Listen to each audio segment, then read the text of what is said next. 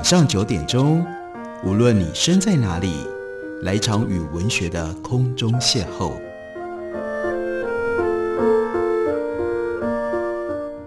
杨照谈书，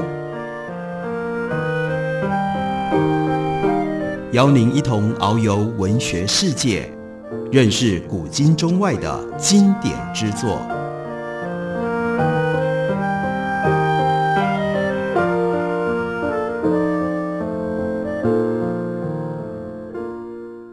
各位听众朋友，大家好，欢迎收听杨照谈书。本节目为台北广播电台 FM 九三点一，每个星期一到星期五晚上九点为大家播出。我是杨照，在今天的节目当中要为大家介绍的，这是一本很有趣也比较轻松的书，书名就知道这本书在讲什么。那是勉强自己，我才会是洪一中。这是感电出版的新书。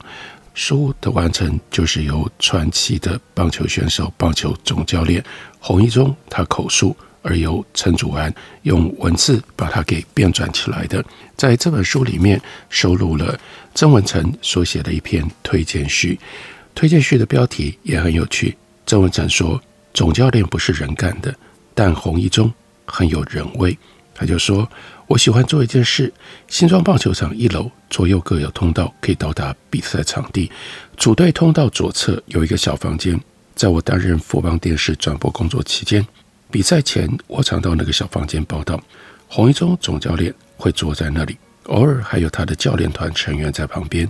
和洪总在那个空间是很棒的一件事。当时的时间点都快开赛了，一个即将指挥作战的总教头。和准备上主播台的球评，天南地北的聊，没有再讲任何有关棒球的话题。黄总会讲他对一些事物的看法，进而论及他的人生观。有的时候就蹦出一两句金句来。那时坐在黄总对面的曾文诚，心里面就会想，他讲的这些应该要有人写下来，帮黄总出一本书嘛。对于洪一中这三个字，你直接会想到什么？那是即将签胜的总教练，兄弟象第一次三连霸的队员。另外，他在当球员的时候，永远都蹲在本垒后方的这一位铁捕吗？联想到这些一点都不意外，因为这就是过去超过三十年洪一中留给大家最直接的印象。但如果这本书还是再重复以上丰功伟业的话，嗯，老实说，没有什么特别的。你只要点开 Wikipedia。就可以找得到了，不用再花钱买什么样的书。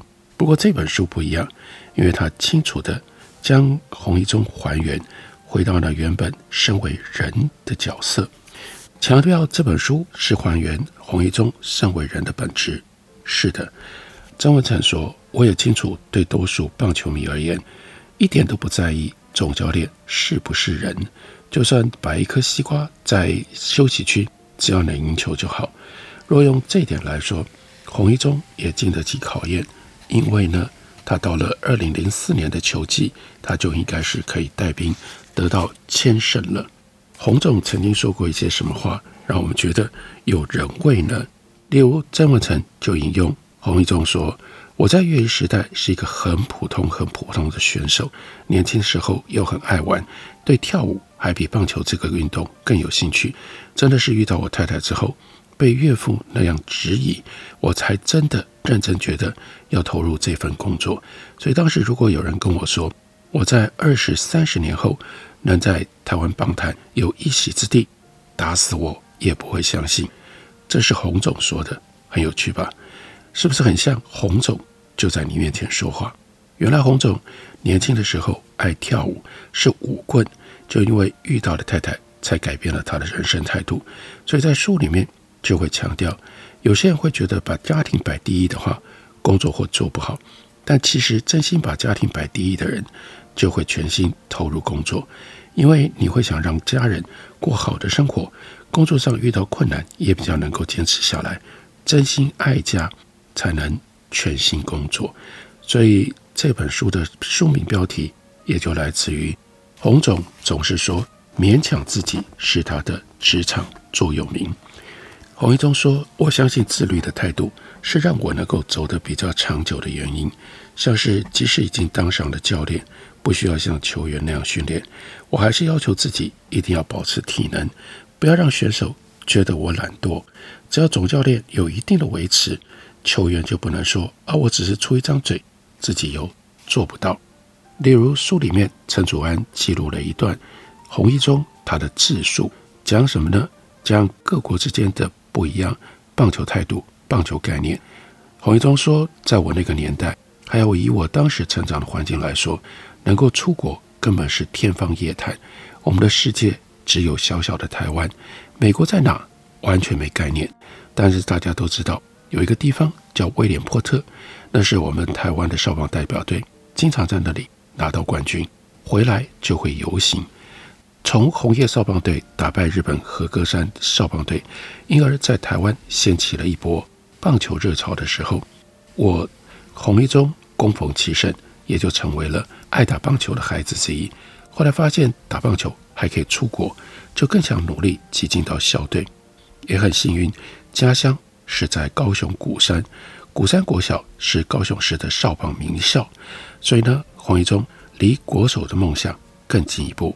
不过呢，他接着补了一句：“谁知道那是噩梦的开始。”小二、小三玩球的时候，也曾经历过用木头削一削打球，用报纸当手套那种纯粹玩球的快乐。但是，一进到校队，尤其是到了高年级的时候，每天都操到要吐，打棒球只有痛苦。更惨的是，我们家原本在鼓山哈马星那边。但是升六年级的时候，因为父亲工作的渔港迁到了前镇，我们就全家搬过去。但还是要继续在鼓山国小棒球队打球，所以黄一中回忆，我每天都得要坐公车来回，大概有四十分钟以上的车程。六年级又正是球队最积极练习的时候，早晚都在练球。虽然小学的时候功课还不错，但是六年级整年。几乎都没有在上课，因为代表高雄的飞狮少棒队几乎就是以古山国小的选手为主。我们球队很强，通常是会打进全国赛，最后只输给台南市巨人少棒队，是这样的程度。所以练球是为了要拼冠军，晚上练到半夜，白天怎么可能有精神听课？而且他就回想，有一次练到太晚，赶搭最后一班公车回家，练球练到太累睡着了。结果呢，直接睡到总站，被司机叫起来，请我下车。那个时候也没有手机这种东西可以联络家里，就只好走路回家。妈妈就想说，怎么那么晚才回来？也常有那种我洗澡洗了一个多小时，妈妈想怎么洗澡洗那么久？一来查看，就发现是洗到睡着在浴缸里。妈妈虽然心疼，但也没办法。还好后来。国小老师好心的让洪一中去住在他们家，才让洪一中免了舟车劳顿之苦。不过练球的辛苦一点也没有打折。结果那年争取南部七县市代表队的时候，果然还是败给了当时李俊明效力的台南巨人队，丧失代表国家出国比赛的机会。国中一听到又要练球，就会怕，又不一定真的有机会当国手。所以根本不想再打球，但爸爸看我成天跟一些爱玩的人混在一起，又觉得不行，所以呢，又被送到美和中学。美和是棒球名校，当然又是继续痛苦练球的日子。现在时代不同了，在乎人权和孩子的适性发展，一直在做教育改革，传统的打骂教育不会发生。洪一中说：“这些我也认同。”不过，他还是要强调，棒球这个运动，大家也一直说要学美国，我就觉得不能什么都学，不是说要继续我小时候那种没有人性的训练方式，而是先要认清台美文化背景根本的不同，政府、学校、家长、国人的期待，还有职业产业环境，如果没有跟着一起转变过来，学美国也只是半吊子而已。台湾的文化背景不像美国那样自由的形态，我们先天的身材和环境也和美国不同。如果什么都学美国，你永远都打不赢美国的。美国那些运动科技和医疗观念是可以学的，不过有些训练方式，台湾一定要用适合我们自己文化背景的。因为台美最大的不同是，美国人习惯不用教练教，自己就会自主训练。但是台湾从小就习惯被逼，自己不会主动去练。洪一中回忆他在拉米狗桃园队这段时间，他说有一年我和吴俊良还有蓝天勇一起去旧金山的一个训练中心观摩，找训练师聊天，也顺便谈看球队在训练上可不可以跟他们有什么合作。我们在办公室里可以看到外面整个训练中心的情况。那天早上刚好没有什么人，就只有一个小女生，大概小学五年级吧。妈妈载她去了之后，就自己在旁边看杂志。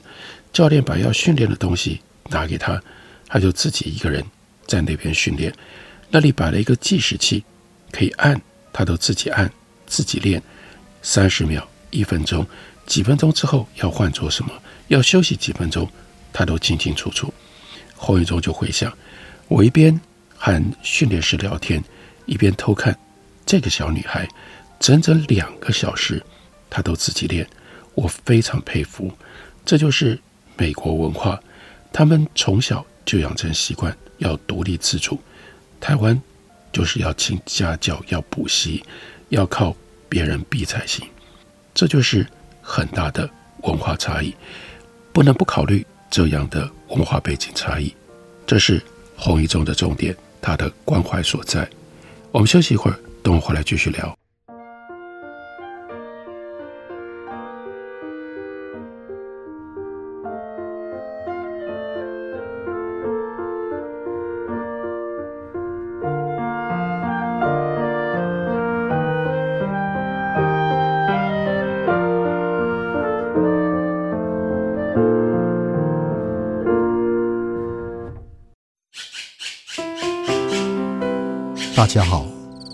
是刘克襄。亲近自己的城市，找回城市的温暖。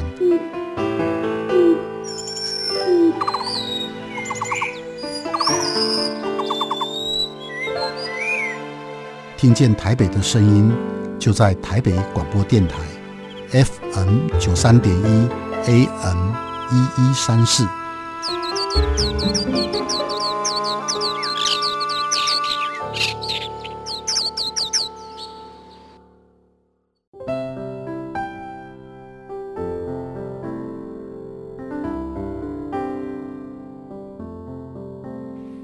见台北的身影，拥有颗热情的心，有爱与梦想的电台，台北广播 FM 九三点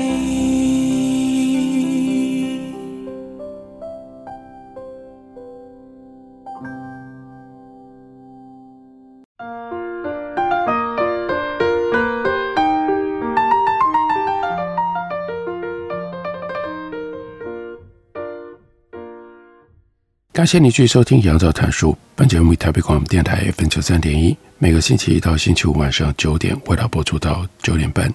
今天为大家介绍的，这是感电出版的新书，也就是洪一中口述，陈祖安编写的。这本书的书名叫做《勉强自己，我才会是洪一中》。洪一中对于台湾的棒球环境有一些很诚实的观察跟表达，例如他说。美国人是从小就和爸爸在院子里练传接球，假日全家去看棒球比赛。对他们来说，学生棒球是日常生活，是一种有趣的游戏。我们台湾的教育却是把棒球当竞技在训练，因为三级棒球从以前到现在就是要背负全国人民的期待，出国比赛一定要拿冠军回来。平常的学生有寒暑假，但是寒暑假却刚好是。棒球队最苦的时候，有时候只是为了要休一个星期天，前一天星期六都练到快吐了。教练常搞分组竞赛，输的隔天要留下来割草，赢的才可以放假，所以吃奶的力气都会使出来，就是为了要拼星期天可以休息。到最后就是全队都倒在操场，每一个人都在吐。我们为的不是想在棒球上。有什么表现而操，只是想要星期天可以休息而已。当然不会想说要自发性的去训练。台湾人的文化就是习惯要被逼，所以自己操自己体能绝对不会操到吐，因为受不了就会停下来。会操到吐的，都是教练拿着码表在那里喊，教练盯着，就算不行也要硬做。美国跟台湾文化背景实在不同，美国是从小到大都在快乐玩球，享受那个打球的乐趣，看自己是不是真的喜欢这项运动。到了高中，确认自己的性向，真的想要往职业发展，才开始接受专业的训练。台湾不是，我们是反过来，从小就接受专业的训练，为了要赢球，没有享受到一点打球的乐趣，也没有过到一般学生的生活，所以一到大学就想要去玩，不想再练球，只想逃避。常有人问说，为什么台湾的三级棒球都那么厉害，都拿冠军，到了成棒？看职业就打不赢人家，洪一中就说：“我认为就是这个原因啊，所以我支持要快乐打球这个观念，应该是要在学生时期让小朋友觉得打棒球是快乐的，让他们一直保有对这项运动的热情，到要转进职业发展的时候才认真严格训练，而不是学生时期打球超痛苦，终于熬到职业就想要轻松自由，才说要快乐打球。”如果要学习国外，洪一中主张可以先效仿日本。通常旅日回来的选手在台湾都能够待得比较久，因为日本的文化和训练方式比较适合台湾。可是大家就要问，为什么日本就可以是学生到职业都一直很厉害？那就是因为台湾职棒的环境还不够成熟，打棒球不像日本那么有前景，有未来就会有很多人参与竞争。有竞争才会自己想要去努力争取，不用人逼也可以拼了命要争出头。相对的，常有一些旅美回来的球员，看到那里的自由风气，其实只是学到了表面文化。他们会跟学弟说，打棒球要快乐。或许这个理念是对的，或许这个想法在你身上行得通。你有天赋，有能力，可以休息的时候做自己的事。但是学弟不一定可以，你把你的观念讲给他，会影响他，他有样学样，他以为快乐打球就等于是不必太认真投入，他不认真练习，结果成绩不好，你又不用对他的人生负责。大联盟球员真的都那么轻松自由吗？其实正好相反，美国人是学生时期才快乐打球，挤进职业了之后，有名的选手收入相对也多。他们早在春训以前就花很多钱跟精力在运动中心上，或者是请私人的训练师在各方面精进自己。到了春训，教练当然会让他们自主训练。那些训练中心是比春训还要厉害的，因为他们有业绩压力，一定会专注在选手的身上，全力的操，让他有好的成绩。如果没有成效，选手就不会来这种训练中心了。但是那些旅美的球员没有看到这一块，就只觉得教练都很好，让大家都自主训练。还有美国教练也不会凶，都用鼓励的方式。那是因为美国是全世界人才聚集在一起的地方，他营造了内部竞争。你不好，把你换掉了，干嘛要花力去骂你、训练你？早上说你很好，下午就可以把你换掉。因为我们台湾没有那么多人，就很苦口婆心。想把你训练好，不好，所以就一直念。美国人哪有那种美国时间了？洪一中就回想去亚利桑那受训的时候，曾经特别去请教他们的教练，说如果选手一直培养不起来，你要怎么开导他？教练的回答是换掉啊，后面还有一堆人排队抢着要争这个位置，不行就换，最快。我哪有那么多时间开导他？如果他在小联盟转不过来，要怎么上大联盟呢？日本也一样，很竞争，从甲子园开始就在竞争，很能够接受高强度的训练，还有服从严格的教练，因为他知道那是为他的职业生涯好。台湾不能这样，因为没有那么多人才，教练只好把不行的硬练到可以上场用。其实也没有多凶，就只是会念。现在不可能有什么打骂教育的了，偏偏现在有些球员就觉得这是老派的训练方式，不是美式自由球风和鼓励路线，都是因为没有快乐打球，所以才不会赢球。洪一中接着就说：“什么是快乐打球啊？我就是快乐打球。我学生时期很害怕棒球，一直勉强自己到大学毕业。那个时候真的没有感受到一点乐趣。但是进入职业，开始投入这项运动之后，因为想要能够在这里生存，我才渐渐真心享受在其中。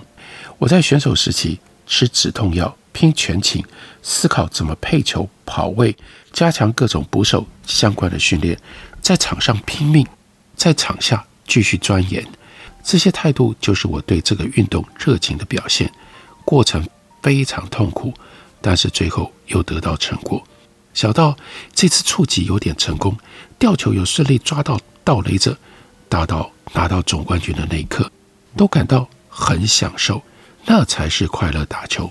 快乐是去享受这个东西，但享受的过程不见得是轻松的，是享受压力和艰苦，到最后得到胜利的那种快乐，而不是练习的时候轻轻松松，打球过程中嘻嘻哈哈。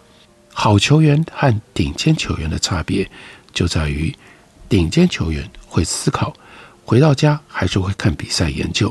要成为好选手，苦练就可以，但要成为顶尖选手一定要把快乐加进去，因为只有享受才会去思考。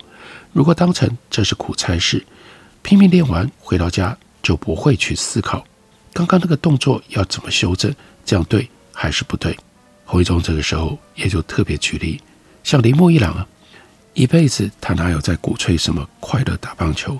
铃木一朗不管在场上多累多辛苦，回到家永远都在想要怎么。精进自己，连睡觉的姿势都在为棒球做修正，整个人完全沉浸在里面，真正发自内心喜欢棒球这项运动。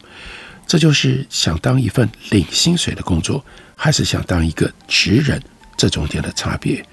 每个人在不一样的环境表现是不一样的。我相信许多旅美选手在美国才没有快乐打球，有多少好手在你上面，大家争破头。都想要上大联盟，半夜也在练，不会考虑会不会练到受伤，拼命练到手段也要练，怎么会轻松？如果真的都没在练，应该很快就会被淘汰了。但是有一些人因为去过美国，回到台湾，可能被大家捧得像天上的星星一样，态度就变不一样了，就觉得不用跟着球队走，要有自己的个性，必须保护自己不要受伤，要自主训练。所以回来就会退步。其实越是真正能够站上大联盟，越是长久位于顶尖的球员，越是努力在精进自己。从来没听过他们在说什么要快乐打球的。像是王建民，以前想要拼回大联盟，自己想办法去找训练中心，过程当中付出了多少辛苦，依然坚持下去，最后真的再度站上大联盟的投手丘，去享受那个成果。这才是真正的快乐打棒球。想要成为一个顶尖的球员，不是光用想的就能够达成。空想是在做白日梦，脑袋要花时间想的是怎么做，然后真的去实践。永远保持对打棒球的热情，才可以保持打棒球的水准。享受过程当中痛苦，才可以享受得到成果的快乐。打从心里爱棒球，就可以快乐。打棒球，这中间的确有一个关键的观念，那就是勉强自己。所以这本书的书名是《勉强自己，我才会是洪一中》，介绍给棒球迷，即使你不是棒球迷，来看看洪一中的人生态度，以及他对很多事情的不同的看法。其实，在阅读当中也可以有蛮大的享受。感谢你的收听。下个礼拜同一时间，我们再会。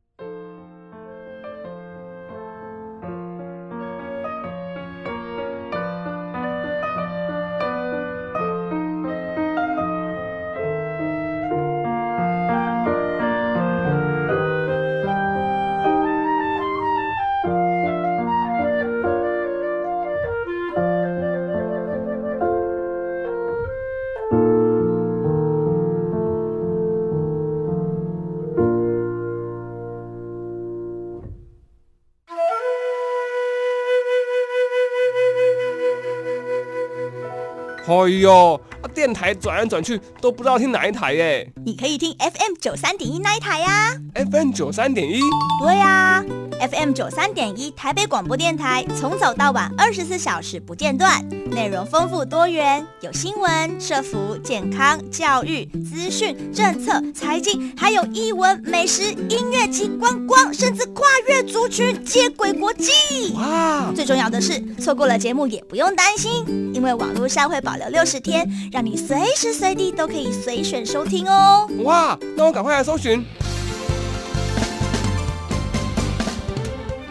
九三点一台北广播电台，让你不只听见台北的声音。哦耶！哎，我等一下顺路载你回去。不好吧？你刚刚有喝哎。